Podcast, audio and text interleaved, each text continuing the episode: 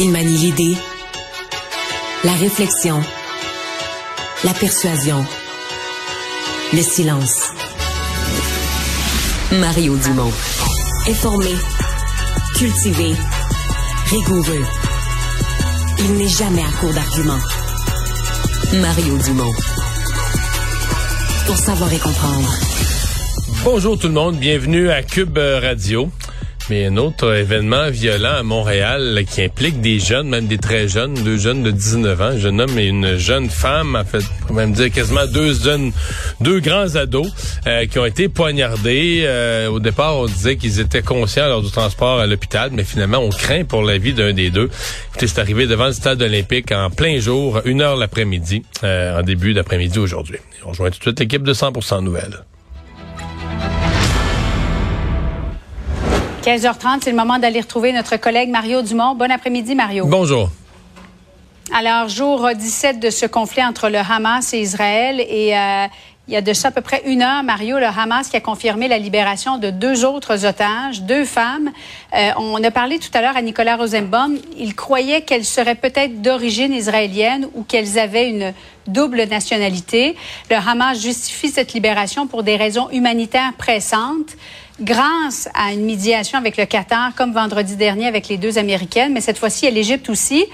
Qu'est-ce que ça signifie selon toi? Ben, je pense que le Hamas est quand même dans une opération pour essayer de prouver au monde que malgré euh, les, euh, ben, d'ailleurs prendre des otages ça en fait partie, mais l'ensemble de ce qu'ils ont fait le, 7 mm-hmm. octobre, comme euh, comme massacre, comme tuerie et comme prise d'otage, ben ils essayent de, de, de peu de rétablir l'image qu'au fond euh, ils sont des gens, tu pour des raisons dites humanitaires, mais on relâche des, des otages, donc je le vois un peu, euh, je le vois un peu comme ça. Euh, en même temps, ça nous dit que sais, ça, plus le fait que là, à date, il y a eu trois convois en trois jours humanitaires qui ont pu rentrer à Gaza. Il y a quand même des canaux de communication qui sont ouverts, euh, des pays qui négocient avec les deux côtés. Bon, les Américains qui sont sûrement pas loin derrière ça, mais l'Égypte, le Qatar. Donc euh, voilà, est-ce que ça peut euh, être la, la, la, la voie ou en tout cas pour peut-être un jour arriver à une, à une, solution, mais en tout cas pour l'instant, mm. on se rend compte qu'il y a comme tout à coup un, certain canal de communication, bien que minimal, qui est ouvert.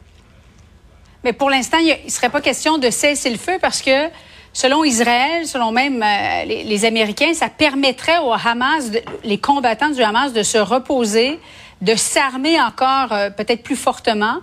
Euh, une trêve humanitaire est demandée de plus en plus. Est-ce que l'aide humanitaire en, en quantité suffisante, ça passe automatiquement par une trêve humanitaire? Je vois pas de trêve ou de cesser le feu. Là. Sincèrement, là, il, s'est passé quelque chose d'important et moi, je ne, je ne vois pas aucun scénario où Israël va euh, arrêter son opération pour désarmer le Hamas, mais complètement. Là. Et euh, je pense que pour le reste, qu'on veuille améliorer l'aide humanitaire, on dit qu'en termes de nombre de camions, ça en prendrait plus chaque jour, j'en suis. Mais euh, je, le cesser le feu, d'abord, je ne le souhaite pas. Je pense qu'Israël, tu sais, à un moment donné, faut, faut que t'arrêtes ça. Ce qui s'est passé le 7 octobre, ça peut plus se produire. Et, et le Hamas, en attendant, on l'oublie, là, mais avant le 7 octobre, le Hamas lance des raquettes, des roquettes, pardon, tout le temps là, vers Israël. C'est quelque chose de, fréquent. Mhm. Donc, on veut dire, là, on veut vivre en paix, on veut avoir la paix, puis on veut euh, désarmer ce, groupe-là. Je pense que c'est dans l'ordre des choses pour Israël. Revenons chez nous maintenant. Le budget de l'an 1 d'un Québec souverain. Euh, il y a plusieurs informations qui étaient sorties la semaine dernière, Mario, mais le chef Paul Saint-Pierre Plamondon en a fait la présentation plus tôt aujourd'hui.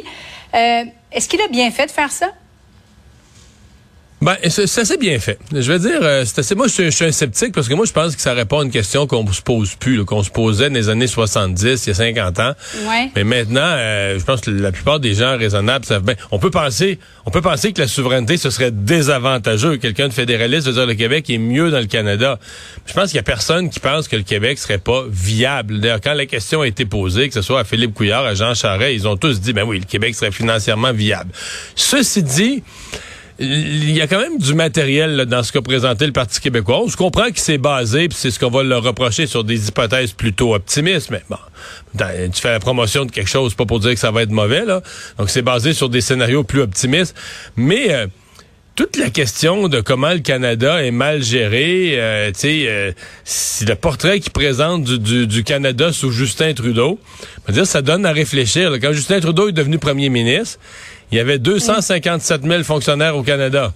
Aujourd'hui, il y en a 357 000, 100 000 de plus en huit ans. Et donc ça, ça a donné de la marge de manœuvre au Parti, québécois, dans son exercice pour dire, regarde, si on élimine les dédoublements de juridiction, si on élimine... Parce que dans le fond, c'est 100 000 fonctionnaires de plus là. Il n'y a pas de service. Prenons l'exemple du secteur de la santé. Le fédéral embauche des fonctionnaires dans son ministère de la Santé, qui est un dédoublement de ce qu'on fait au Québec, mais qui donne aucun service, aucun soin, là. Donc, euh, et donc là-dessus, le Parti québécois est arrivé avec quelque chose quand même, je trouve. Il a réussi à amener dans l'exercice des aspects qui sont, euh, qui sont intéressants. Hmm. Mais incapable de dire combien de fonctionnaires qui travaillent au Québec, mais pour le gouvernement fédéral, perdraient leur emploi. Ouais, il répond pas à ça, mais la réponse m'a te la donnée, c'est beaucoup. Parce que je, tu peux pas, tu comprends, tu peux pas dire à la fois, on, on ferait, regarde, le fédéral est mal géré, il y a tant de milliers de fonctionnaires de plus, puis moi je vais récupérer ces économies-là, puis te retourner, puis d'aller faire une conférence à Gatineau où il y a beaucoup de fonctionnaires fédéraux, puis dire, ah, moi je vais mm-hmm. tout vous rembaucher. Tu peux pas dire à l'ensemble de la population, moi, je vais faire des économies appréciables dans les dédoublements, puis dire aux employés, je vais tous vous réembaucher. Et ça, c'était l'erreur un peu qu'avait faite euh, Jacques Parizeau au référendum de 95. Euh, moi, j'étais dans le camp du oui aussi, mais c'est un engagement que j'avais toujours refusé de répéter parce que je me disais, écoute, là, on peut pas, on peut pas vendre au monde qu'on va euh, éliminer les dédoublements de juridiction, mais qu'on va réembaucher tous les fonctionnaires qui représentent ces dédoublements. Il n'y a plus d'économie. Donc, euh, non, je pense que le PQ est conscient. On veut pas le dire, on veut pas faire peur au monde, mais on est conscient qu'il y a un exercice de rationalisation. Remarque, ça serait le temps de le faire, hein, parce que présentement, on manque de main-d'œuvre dans tous les domaines. Fait que t'auras pas de t'auras pas d'époque plus facile pour faire ce genre de rationalisation si ça doit être fait. D'ailleurs, c'est c'est renversant que le gouvernement fédéral ait embauché dans cette période de pénurie de main-d'œuvre 100 000 fonctionnaires de plus. C'est ahurissant. Oui en, l'espace de huit ans, tu le disais. Mario, importation, exportation, qu'est-ce qui arriverait à devenir un Québec souverain? Ben, c'est là. Tu sais, dans le fond, euh, le Québec a le Québec est libre-échangiste de nature. Donc, le Québec a toujours dit qu'il souhaiterait euh, faire partie de la LENA, participer aux grands accords de libre-échange. Mhm. Il n'y a aucune, tu sais, autant... Euh, dans, dans, dans, le passé, dans le référendum de 95, encore aujourd'hui, t'entends pas vraiment personne du côté souverainiste dire qu'on veut se refermer économiquement. Mais Là, après ça, toi, il y a ce que tu veux, mais il y a ce que les autres sont prêts à négocier avec toi. Fait que, dans un scénario mhm. où le Canada serait bien choqué, puis dirait, ben, nous, on veut pas les avoir dans l'ALENA. C'est pour ça que l'exercice fait par le PQ est un exercice bien fait, mais dans un regard optimiste sur les choses où les ententes se renégocient bien, euh, les affaires, les affaires vont assez rondement.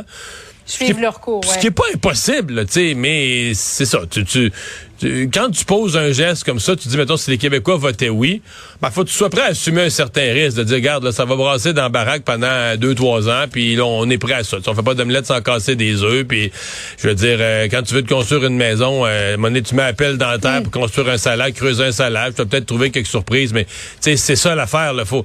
Mais dans son euh, dans son document, le PQ explore pas beaucoup, disons, les, les scénarios où ça tourne mal ou ça tourne croche, là.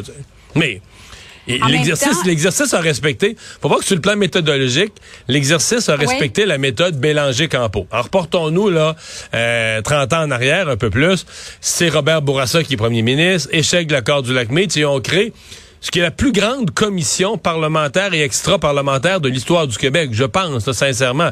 Et eux, quand ils ont fait l'évaluation de ce que serait le budget de l'an 1 d'un Québec souverain, etc., mhm. ils avaient des moyens. Écoute, c'était le gouvernement qui faisait l'exercice, parce que le PQ l'a fait dans son histoire, M. Parizeau l'avait fait dans les années 70, mais, quand Bélanger Campo l'a fait, il y avait accès aux fonctionnaires du ministère des Finances, il y avait accès à toutes les meilleures ressources. C'est le gouvernement qui pilotait l'exercice. Et donc, ils ont établi une méthode. Et quand François Legault a refait le budget de l'an 1 de Québec souverain en 2005. Il a réappliqué, dans le fond, il a gardé la méthode, le, tableau Bélanger-Campo, puis il a remis les nouveaux chiffres. Et le PQ a fait la même chose aujourd'hui en se disant, regarde là, si on change la méthode, on va se faire dire, regarde là, t'as essayé, t'as joué des règles du jeu. Donc, c'est pas crédible, ouais. Ils ont gardé la même méthode et ils ont fait signer par cinq économistes seniors, ce qui fait que, dans l'ensemble, la méthodologie du budget de l'an 1 est, pas trop discutable. Et Mario, il y a quelque chose de clair. En 2026, lors de la prochaine campagne électorale, lorsqu'on va poser la question à, Paul Saint-Pierre Plamondon, si vous êtes élu, euh, quand est-ce que vous allez faire la souveraineté, euh, sa réponse va être très, très rapidement, non? Ça, c'est clair. Ben, oui. Ah, t'es pas convaincu? Il parlait de... oui, mais c'est un oui qui a pris du temps, qui, qui a ben non, mais tu sais, tu peux pas dire ça, là. D'abord, le Québec a fait deux référendums, tu sais, où la majorité a voté non. il parle de 2027, lui. Oui, ouais, mais ça nous a coûté énormément cher de faire des référendums pour mhm. finalement, finalement obtenir un non. Donc là, tu fais un référendum puis t'en sors plus faible. Fait que si le PQ allait, allait prendre le pouvoir, mettons, mais avec, euh, comme François Legault, mettons, avec 36, 37, 38% 39% des votes, puis tu prends le pouvoir quand même. Mettons que ça arrive. On est loin de ça, le PQ a quatre sièges. Mais mettons que ça arrive. Mhm. Est-ce que tu vas vraiment te lancer dans un référendum alors que tu n'as aucune indication que tu peux le gagner? Tu sais, je comprends qu'aujourd'hui, ils disent ça, puis ça fait courageux, puis ça fait un, homme de principe. Mais tu sais, devant l'histoire, faire un troisième référendum perdant, euh, je sais pas. Euh, en tout cas, moi, j'y parlerai avant. Ça va prendre les conditions gagnantes. Ah, tiens, j'ai déjà entendu ça. J'ai déjà entendu ça. oui. Mais non, mais c'est ça, tu sais, c'est que c'est plus facile.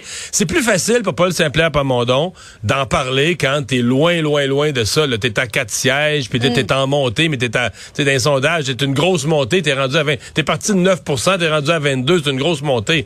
C'est une autre affaire, mettons, qui était là aux portes d'être premier ministre du Québec. Là, il y aura un poids différent sur ses épaules, puis le poids de l'histoire, puis dire, OK, euh, si, si je avec ça, ça va mal tourner.